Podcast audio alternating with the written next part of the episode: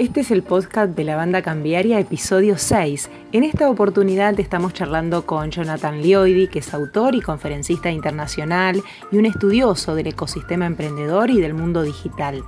Lioidi es director también de la consultora Grupo SET y en sus charlas eh, en general combina la actuación, el stand-up, la magia, eh, junto a su carrera de emprendedor y de consultor, es un gran conocedor del mundo de los negocios y por tanto logra en estos espacios entablar una gran empatía con el público. Recientemente, Lioidi presentó junto a Jonathan Baldovino el libro ADN Digital, Aprendiendo a gestionar tus activos digitales y así arranca la charla con él. Y lo tenemos al aire. A Jonathan, buenas tardes. Eh, te saludamos eh, Álvaro Torriglia y Sandra Sicare. ¿Cómo estás? Hola, ¿qué tal? Un placer. Muchas gracias por, el llamado. Un placer para nosotros. Y bueno, en primer lugar, eh, Jonathan, queremos arrancar por, por la novedad que este, es este libro, si no me equivoco, presentado recientemente, un poco para que nos cuentes de qué se trata ADN Digital, aprendiendo a gestionar tus activos digitales. Bueno, este es mi cuarto libro. Eh, el primero fue ¿Qué es eso del marketing? El segundo fue Marketing. Y el tercero ADN Pyme. Y bueno, ahora vamos con ADN Digital, que siempre nuestros libros están enfocados en el segmento más grande de la economía, que son las pequeñas y, medianas empresas, emprendedores, micro, pequeñas y medianas empresas, que por ahí no, la característica es que no, no han tenido una formación en negocios, sino que han emprendido por necesidad, por distintos factores, eh, y, y, entonces no, no cuentan con, con los distintos conocimientos que son necesarios hoy y cada vez más para gestionar una, una empresa, ¿no? Entonces tratamos de llevar esas teorías o esas problemáticas que, que son bastante comunes a todos y que por ahí este, no, no hay tanta bibliografía o, tanta bajada a, a ese tipo de, de empresas. Entonces siempre hacemos un esfuerzo por escribirlo simple, por escribirlo desde la práctica y no desde, desde la teoría, eh, por tratar de hacerlo en el idioma nuestro, digamos, y cuando hablo del idioma no solamente es el castellano, sino en el idioma de nuestra idiosincrasia, de nuestra realidad de mercado, de nuestra realidad económica, que me parece que es algo que, que se necesita y más, ¿no? Necesitamos más autores que que se dediquen a escribir para nosotros, porque muchas veces nos vemos tentados a, comprar libros de, autores americanos o europeos que, que están buenísimos y son súper interesantes, pero a la hora de decir, bueno, ¿cómo lo llevo a la práctica? En Argentina, claro. Es, bastante difícil, ¿no? Bastante diferente. Jonathan, eh, bueno, hoy parece eh, obvio que una empresa no puede estar fuera del mundo de los negocios en Internet, pero bueno, no todos tienen éxito en, esa, en ese camino. Eh, ¿Qué es lo que necesita un emprendedor una pyme para entrar en la economía digital y sostenerse, no? Bueno, hay, hay distintos aspectos. Lo primero que yo le diría es que decidir estar en Internet o en negocios electrónicos es un, paso secundario terciario. El primer paso es tener una estrategia, un modelo de negocios. Me parece que la gran cuenta pendiente de la mayoría de los negocios es que no cuentan con un modelo de negocios. Hay distintos formatos, desde el Canvas de, Osterwalder a, a, otros, digamos, pero es muy importante que, que, el empresario tenga un modelo de negocios, que es algo que no tienen. Por lo general los van, van avanzando, van emprendiendo sin tener claro eh, una estrategia, una segmentación, una propuesta de valor, cuáles son los canales de comunicación que tienen que utilizar, los canales de, comercialización. Y son un montón de preguntas, fíjate, que en realidad algunas terminarán, la respuesta terminará siendo que Internet es el medio ideal, pero para muchos otros no. O sea, todavía el 60-70% de las transacciones, 60-70% de los negocios no son en Internet, son en, modelos de negocios tradicionales. Entonces creo que nosotros siempre somos muy claros en eso. Y de hecho el libro arranca, eh, que por ahí no se lo esperan, pero arranca diciendo eso. ¿Tenés una estrategia? ¿Sabés cuál es tu modelo de negocios? Entonces, ¿por qué querés estar en Internet? ¿Estás seguro? ¿O no será como una moda, no? Tengo que estar en Internet. Bueno, hay que ver, yo qué sé. No, no, no todos los negocios pueden estarlo. Entonces, el primer esfuerzo que uno hace siempre de la comunicación es eso, es definir tu modelo de negocios, algo que es dinámico, algo que debe ser revisado periódicamente, cosa que no sucede, por lo general no, no revisan sus modelos de negocios de manera periódica, o sea, los definen una vez, si es que lo definen, y quedan estáticos, lo cual ya obviamente eh, tiene un problema, porque ser estático hoy es una locura. Entonces, bueno, trabajamos mucho en eso. Ahora, si vos me preguntas, bueno, pero, a ver, qué cosas hay que tener en cuenta a la hora de pensar en un modelo de negocios que, que, de alguna manera ya concluiste que tenés que estar en Internet. Nosotros ahí presentamos un modelo que se llama modelo, modelo circular, que básicamente lo que te dice te parte en tres momentos a, la estrategia comercial. Que esto es aplicable en Internet, sin duda, pero también a, cualquier negocio. Básicamente lo primero que te dice es vos tenés que tener una estrategia de lo que se conoce como generación de demanda, que es básicamente cómo vas a hacer para atraer gente a la puerta de tu negocio. Imaginando que, es un negocio tradicional, no sé, vendés zapatillas, ¿cómo vas a hacer para que vengan muchos prospectos a la puerta de tu negocio de zapatillas? Y ahí hay un gran trabajo a hacer, que es diferenciar entre cantidad y calidad. Es muy común que en el mundo digital muchos pseudo profesionales te digan que ellos te garantizan cantidad, ¿no? Entonces te, te, llenan de gente, abrir tu local y tenés, no sé, 100.000 personas en la puerta. Entonces vos decís, bueno, genial, qué buen trabajo que hizo. Ahora, a medida que van entrando, te vas dando cuenta que no tienen buena calidad, no tienen poder adquisitivo, no son tu target, no no quieren el producto que vos vendés. Entonces, claro, tenés 100.000, pero terminás vendiéndole a dos. Entonces, siempre en lo que es generación de demanda, llamémosle marketing, ¿no? Traer demanda de calidad a la puerta de mi negocio. Y esa la, la clave ahí, la palabra clave es calidad y no cantidad, ¿ok? Claro. Luego viene otro proceso, que es el proceso de la administración de la demanda, que es una vez que la persona entra, bueno, cómo gestionar ese camino de la compra, donde ahí entra en juego el vendedor, que podrá ser un bot de internet o podrá ser una persona física, también eso hay que definirlo, y, empieza todo lo que tiene que ver con la, el proceso de venta. Y por último, lo que tiene que ver con el relacionamiento. Es un círculo, ¿no? O sea, no hay una parte más importante que otra, que el relacionamiento es cuántas veces tomas contacto con tus clientes y no es para venderles nada, es para reforzar la relación, para mostrarles que te importan, para para fidelizar. Entonces también tenés que tener este, estrategias para eso. Lo bueno que en el marketing digital, bueno, en, las estrategias digitales, aportan mucho a los tres aspectos, ¿no? Te permiten mucho generación de demanda, te permiten una mejor administración de la demanda y te permiten muchas herramientas de relacionamiento. Banco Macro, cerca siempre.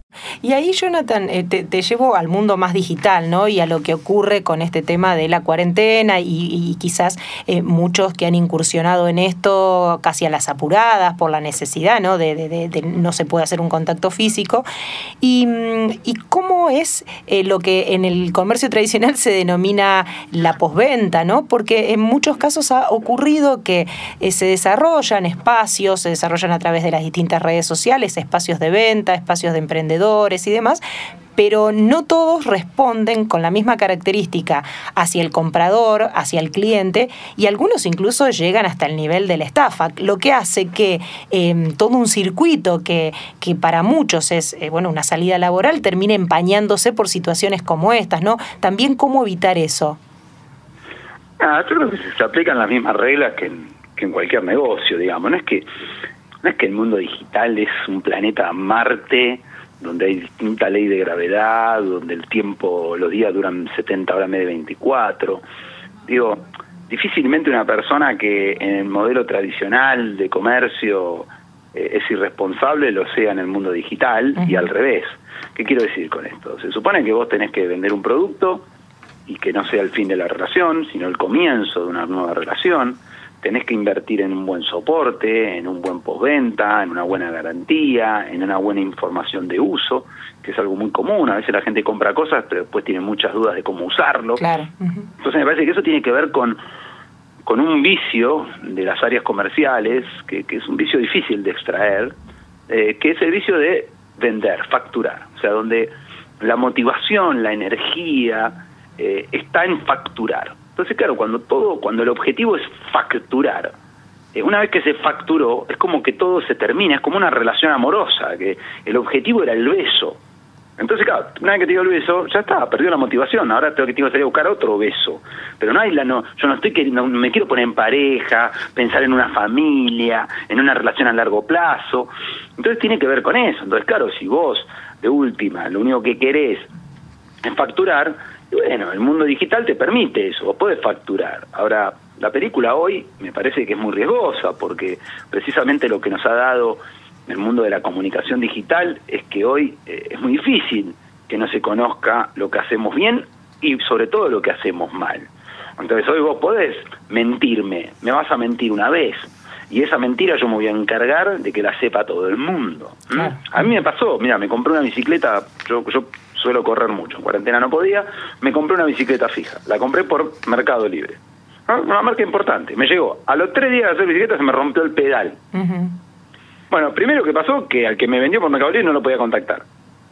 Contactar a la fábrica. No, eh, el teléfono decía, como estamos en pandemia, solo nos puede mandar un mail. Bueno, mando un mail, nunca me lo respondieron.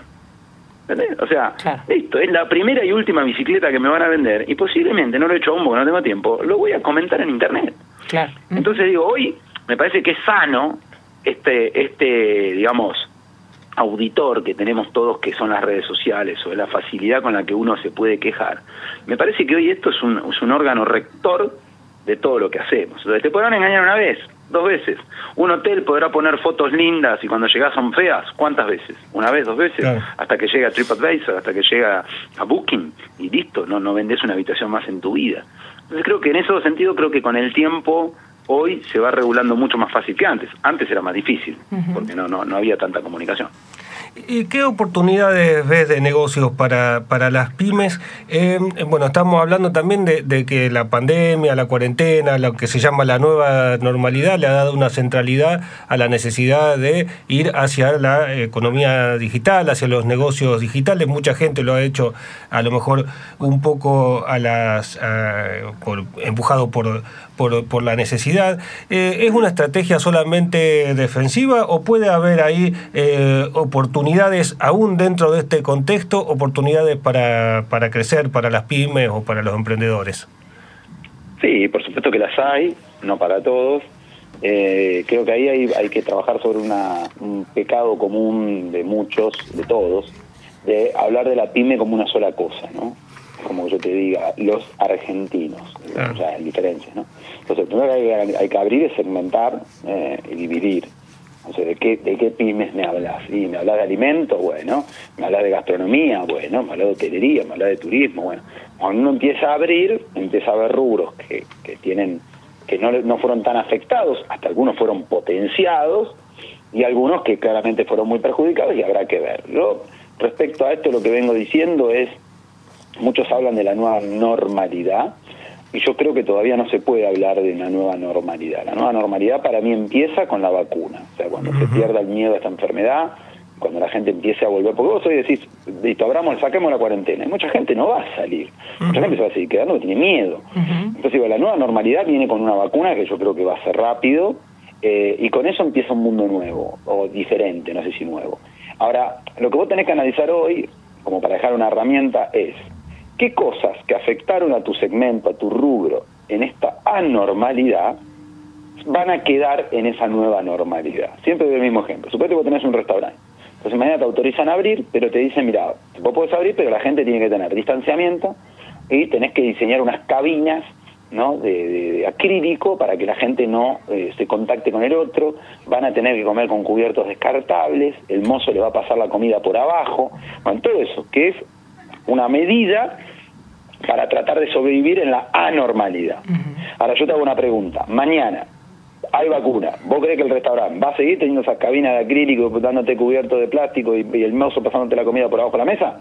Ah, no. no. Entonces eso es muy importante porque muchas veces uno reacciona en anormalidad invierte un montón y no pierde de vista que mañana sale la vacuna y todo eso lo tiras al tacho. Entonces yo diría, no inviertas mucho en eso, hacerlo para sobrevivir, pero no inviertas mucho en eso. Ahora, hay otras cosas que están pasando en esta anormalidad que van a quedar, como el trabajo a distancia, como, como ciertos negocios que se mudaron 100% al online y 100% al delivery, van a quedar. Y ahí me parece que está el jueguito. Eso es una tarea que debe hacer cada uno en su segmento y que yo creo que es lo que deberían estar haciendo. A mí no me gusta cuando me dicen estamos esperando, estamos aguantando o estamos sobreviviendo. Me parece que no, que no es eso lo que hay que hacer. O sea, obviamente hay que aguantar, pero hay que aguantar estudiando, hay que aguantar preparándose, analizando, viendo tendencias. Esa me parece que es la correcta manera de, esperar. y, por ahí, ¿cuál es? Por, mm, un poco, eh, por ahí a lo mejor es demasiado arriesgado lo que te pregunto, pensarlo, o es, futurología, ¿no? Pero por ahí, ¿cuáles son los sectores o las actividades que vos ves que en, la, en esta pospandemia o en esta nueva normalidad, quizás a lo mejor en un escenario con una vacuna y pensando en donde ya todos podemos volver a, relacionarnos de alguna manera en forma presencial, podría tener eh, mejores oportunidades, digo, en función de esto que decís, ¿no? Que eh, quienes se van preparando, quienes no, quienes invierten más o no? ¿Cómo lo estás viendo? Hay de todo, qué sé yo, creo que, es un entorno un entorno muy complejo el que estamos viviendo. Yo creo que, si hay algo que dejó esta esta, esta crisis, que todavía no termina, es que ha acelerado eh, muchos cambios. O sea, cosas que iban a pasar tal vez en 5 o en 10 años, pasaron ahora en, en 3 meses, 6 meses. Y claro, em, eso para algunos es una, una motivación gigante y para otros es una crisis total, ¿no? Porque cambiar no es fácil. Vos pensás que cuando sos un niño y te transformás en un adolescente, todas las cosas que te pasan, y para muchos es traumático. Em, cuando uno se recibe de la facultad y de repente, bueno, tiene que salir a trabajar o a buscar trabajo y no puede, entonces, mi último libro, que no es ADN Digital, es otro que se llama Crisis, que sale el mes que viene, habla de esto precisamente, habla de que en realidad, cuando hablamos de crisis, estamos hablando de cambio. Entonces, uno lo que tiene que hacer, y esto aplica para la grande, la chica, la mediana, el emprendedor, no, no, no tiene, digamos, una exclusividad, es qué está cambiando en tu modelo de negocios, qué estaba cambiando, qué se aceleró, qué vino para quedarse, ¿no? Un poco lo que dijimos antes. Ahora, las pymes yo creo que eh, sacando el contexto Argentina, ¿no? Para no hablar de eso, en general están mejor preparadas por su ADN para este momento histórico. Y te voy a decir por qué. Primero, las pymes ya son ágiles por naturaleza. O sea, la pyme no es nuevo ser ágil. La pyme toma decisiones rápido, va para un lado, cambia, no tiene problema. Obviamente es más torpe que una empresa grande, pero la empresa grande para cambiar demora seis meses. Una empresa para cambiar el logo puede estar seis meses, puede gastar miles de dólares, y un pyme te lo cambia en una reunión con una diseñadora. Está como si es el mejor logo, respeta los, los, los, las bases del branding, y no, no respeta la base del branding, pero ¿sabes qué? Está bien, funciona, eh, y, va. Entonces, hoy vos fíjate que el modelo que, que se está viendo en todo el mundo es el modelo de agilidad, ¿no? Todo el mundo está hablando ahora de agile o agilidad. Y el modelo de agilidad, vos fíjate que lo que pregona o lo que pondera es hacer rápido, probar rápido, equivocarte rápido, al menor costo posible, corregir rápido y volver a implementar. Bueno, eso que yo te describo, en el ecosistema PYME es natural. O sea, no es que el tipo te dice, uy, voy a tener que cambiar. Ahora, vos decís eso en una empresa grande, yo que trabajo con empresas grandes y con chicas, tengo como esa doble mirada todo el tiempo, trauma. ¿eh? Es como mover una montaña, claro, es más difícil. ¿viste? Dale, dale, dale, lanzalo, lanzalo al mercado y probamos. ¿Cómo probamos? No, pero tenemos que hacer un testeo de mercado, un mercado de prueba, esto, lo otro. Y, pero no, no, cuando, cuando llega ya es tarde. Vamos a lanzarlo, vamos a probar, nos equivocamos, preferible pedir perdón que permiso y vamos para adelante. Bueno, en ese sentido, yo sé que es difícil para la pyme verla, pero me parece que si el pyme invierte en lo que para mí es el gran déficit del pyme, que es la profesionalización, ¿no? O sea, trabajar de manera más profesional, rodearse de profesionales. Como siempre digo, no hay que saber de todo, hay que entender de todo. Un pyme no es un tipo que tiene que saber de finanzas, tiene que saber de marketing, tiene que saber de recursos humanos, imposible. Si no, las carreras no, deberían existir.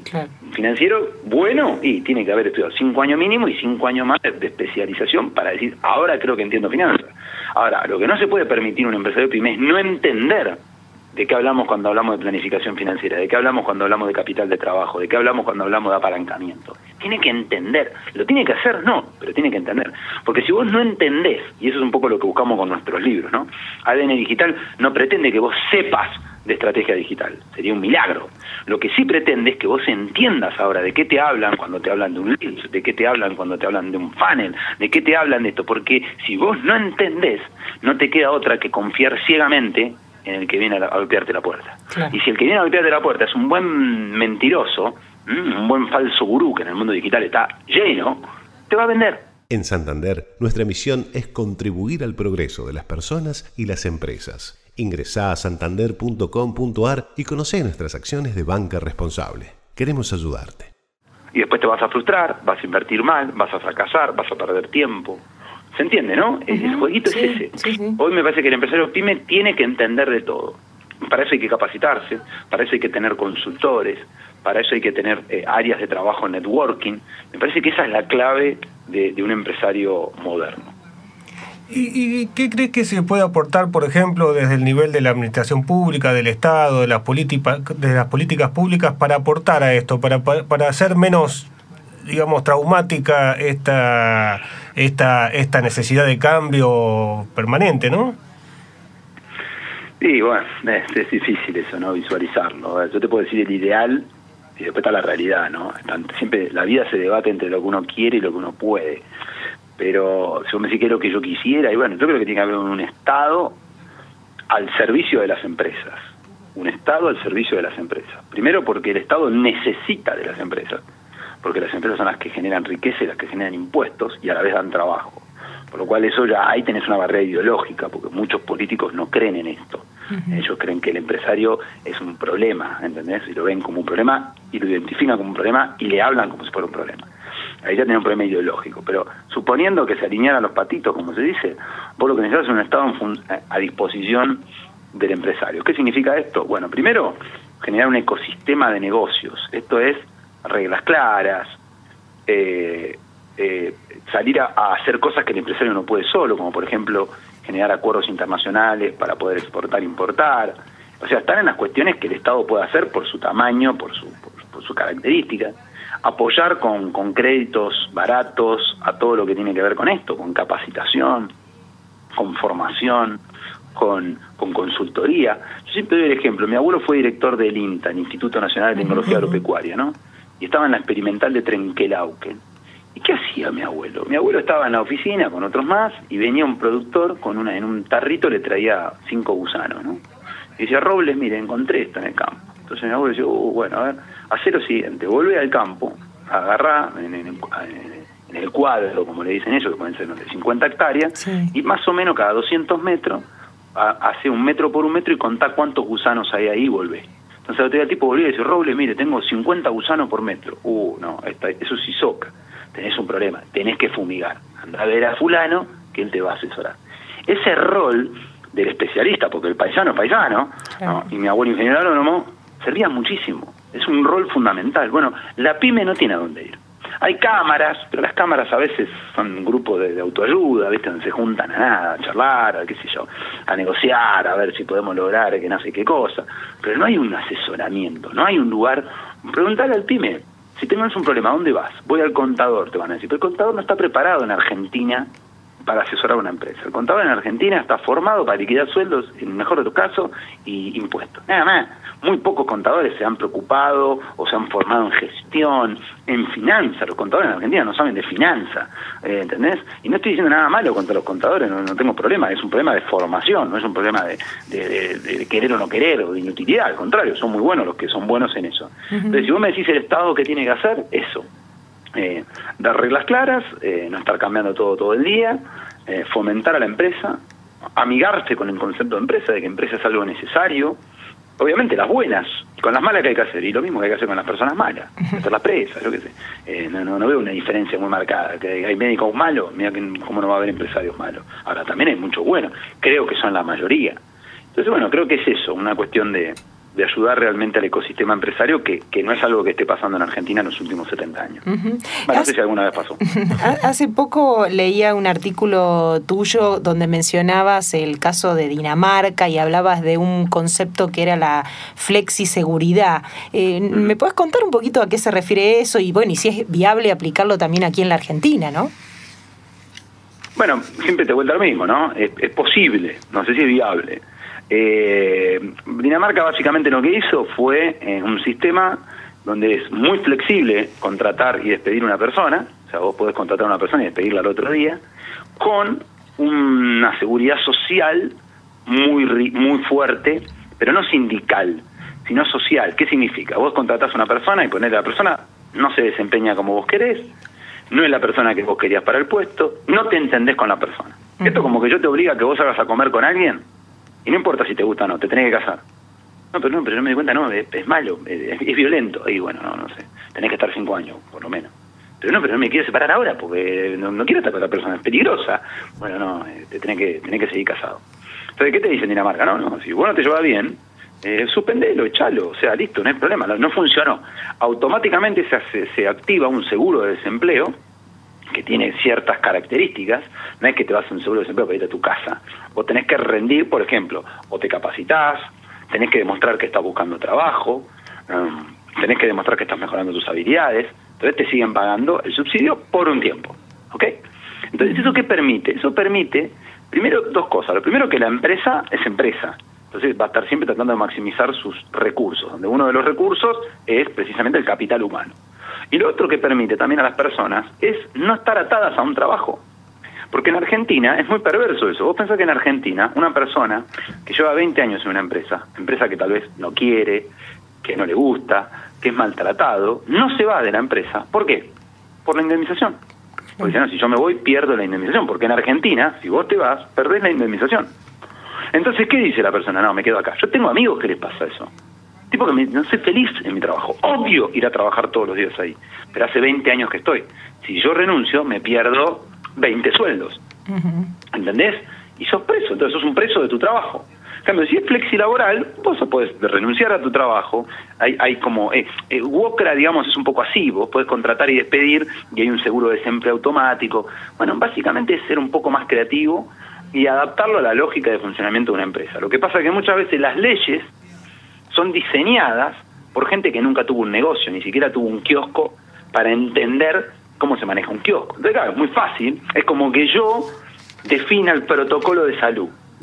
Yo qué sé de cómo es un protocolo de salud. Pero claro, como me votaron, puedo diseñar el protocolo de salud. Entonces, claro, pues el médico me dice, no, pero flaco, lo que vos está todo mal. El barbijo no va en la nuca, va en el frente. Ah, no, no, no, es la ley.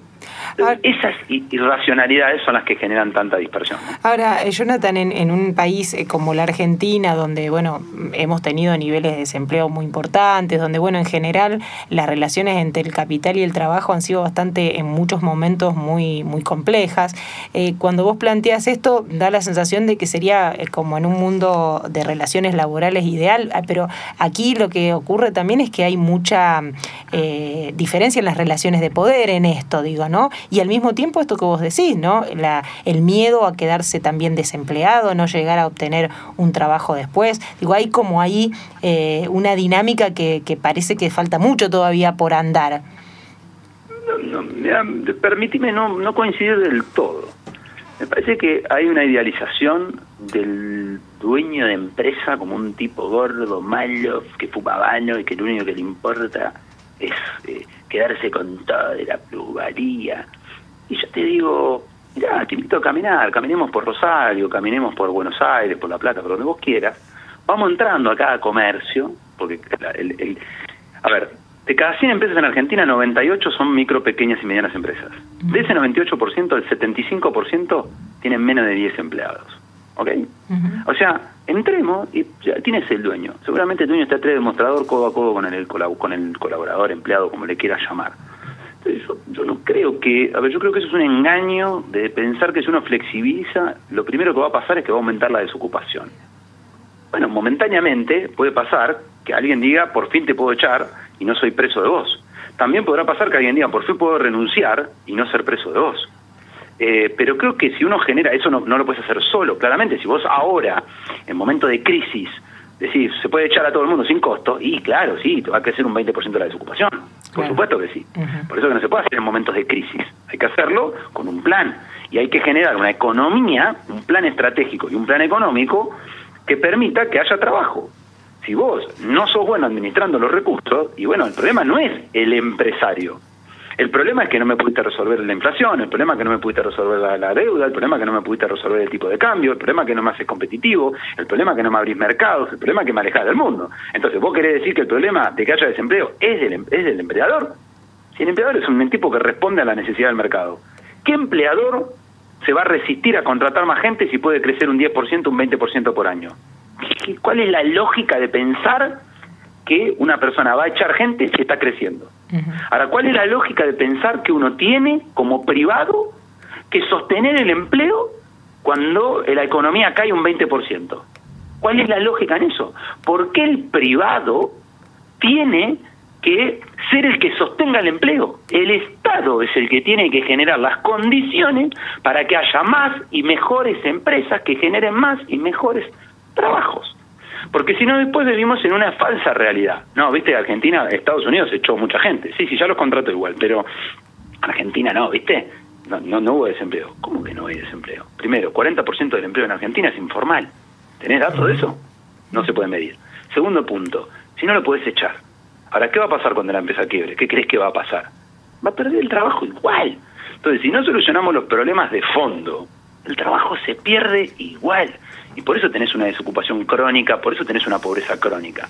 Me parece que a veces el Estado o ciertos sectores hacen la fácil.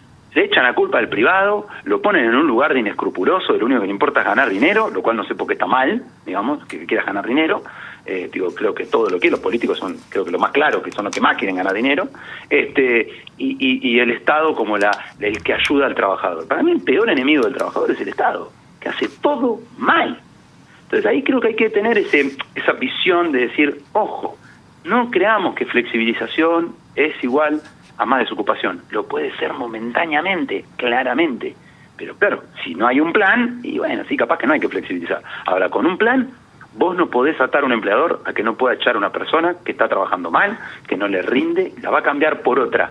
Echa a la para contratar a B, es el que él necesita. Es como un técnico de fútbol. ¿Te imaginas vos un equipo de fútbol donde vos al técnico le prohibís que cambie a los jugadores? Le decís, el 5 es el 5. No, pero no, pero juega, juega mal el chico este. Es el 5. Por dos campeonatos, el 5 está obligado a ser 5. ¿Vos te imaginas eso? Entonces, ahí el técnico cambió el 5. Es un mal tipo, el técnico es terrible, echa, echa número 5 crónicamente. es una locura, perdemos todos los partidos 10 a 0. ¿Cómo que no voy a cambiar al 5? Bueno, el problema del 5 si es mal 5, que juegue de 4, no lo sé. Pero digo, ahí es donde hay que entender esa lógica, porque eso es lo que hace. Los países que mejor les va son los países que tienen más empresas, buenas empresas, y no empresas grandes, empresas chicas. ¿Entendés? Porque las grandes sí es un problema, porque te concentra el poder, se sientan, a se sientan a tomar café con los líderes, porque acá todo el mundo habla mal de, la gran, de los empresarios, de la gran empresa, pero cuando se tienen que juntar a tomar un café, no me vienen a ver a mí, no van a ver al rotillero de la esquina de tu casa, ¿eh? lo van a ver al grande, a ese que en el discurso dicen que es un mal tipo.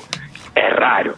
Entonces ahí me parece que está la lógica que Argentina no termina nunca de Argentina y Latinoamérica, ¿no? No terminan de encontrar, ¿no? Por Ahora, momentos habría... es El Salvador, por momentos es el enemigo, no se sabe.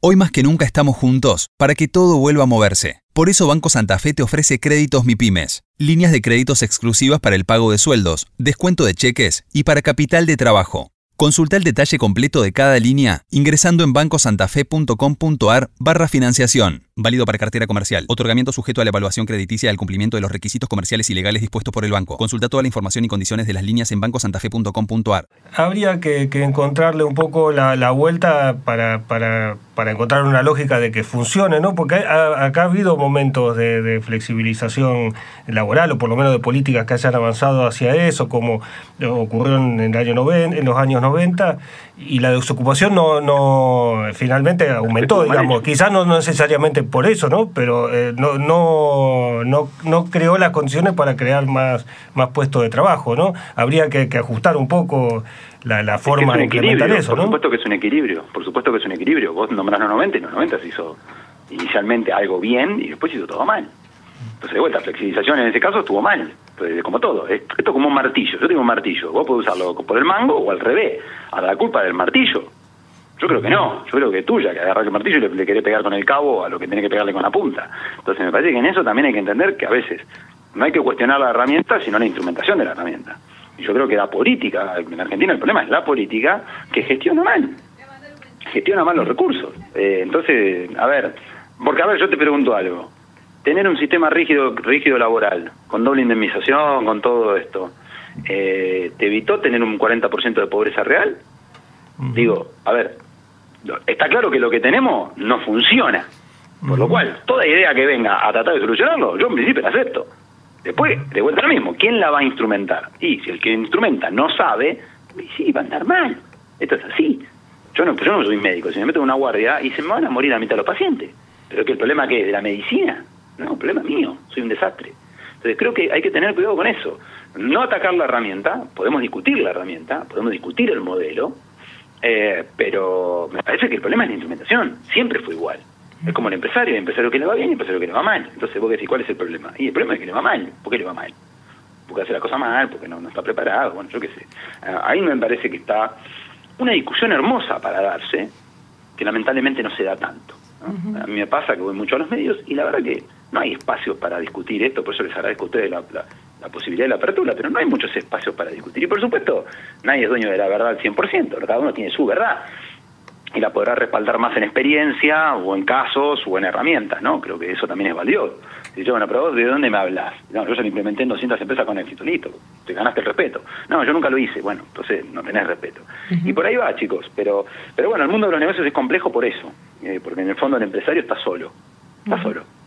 El Estado no te ayuda, el Estado lo único que hace es un socio que, que se queda con mucho de tu ganancia, un socio al que no podés elegir, ya viene, y un socio que no te cuida, un socio que te sigue cobrando por más que esté cerrado. Vos pensás que hoy los, impuestos siguen corriendo, ¿eh?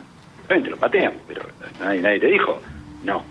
Un socio es raro. Un socio te dice, si vos no estás ganando plata, yo tampoco. Ahora, vos no estás ganando plata, pero yo sí. Yo sigo cobrando autónomo. Yo sigo cobrando monotributo. Sí, sí, ¿cómo que no?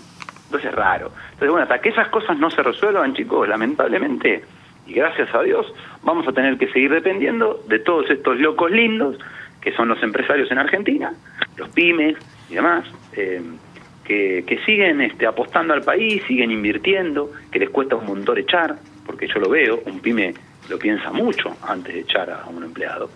Eh, no es un número, eso capaz que pasa en una empresa grande, una multinacional. ¿Una pyme? No, no es un número, si conozco a tu familia. Entonces digo, ahí ahí es donde creo que, hay que trabajar y mucho. Pero bueno, es una visión, ¿no? no, no, no, digo que sea la, correcta. Está bien. Eh, bueno, Jonathan, te agradecemos muchísimo por esta charla. La idea era, bueno, una charla distendida, más larga. Hemos repasado por varios temas, la micro y la macro. Eh, muchas gracias por este contacto con la banda cambiaria.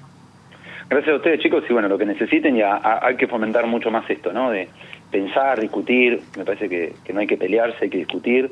Y siempre algo, uno se lleva algo del otro. y eso me parece que es lo que hay que, fomentar más. Bueno, así es, así es, así fue la intención de esta charla. Muchas gracias, Jonathan. Que tengas buenas tardes. Saludos. Hasta luego.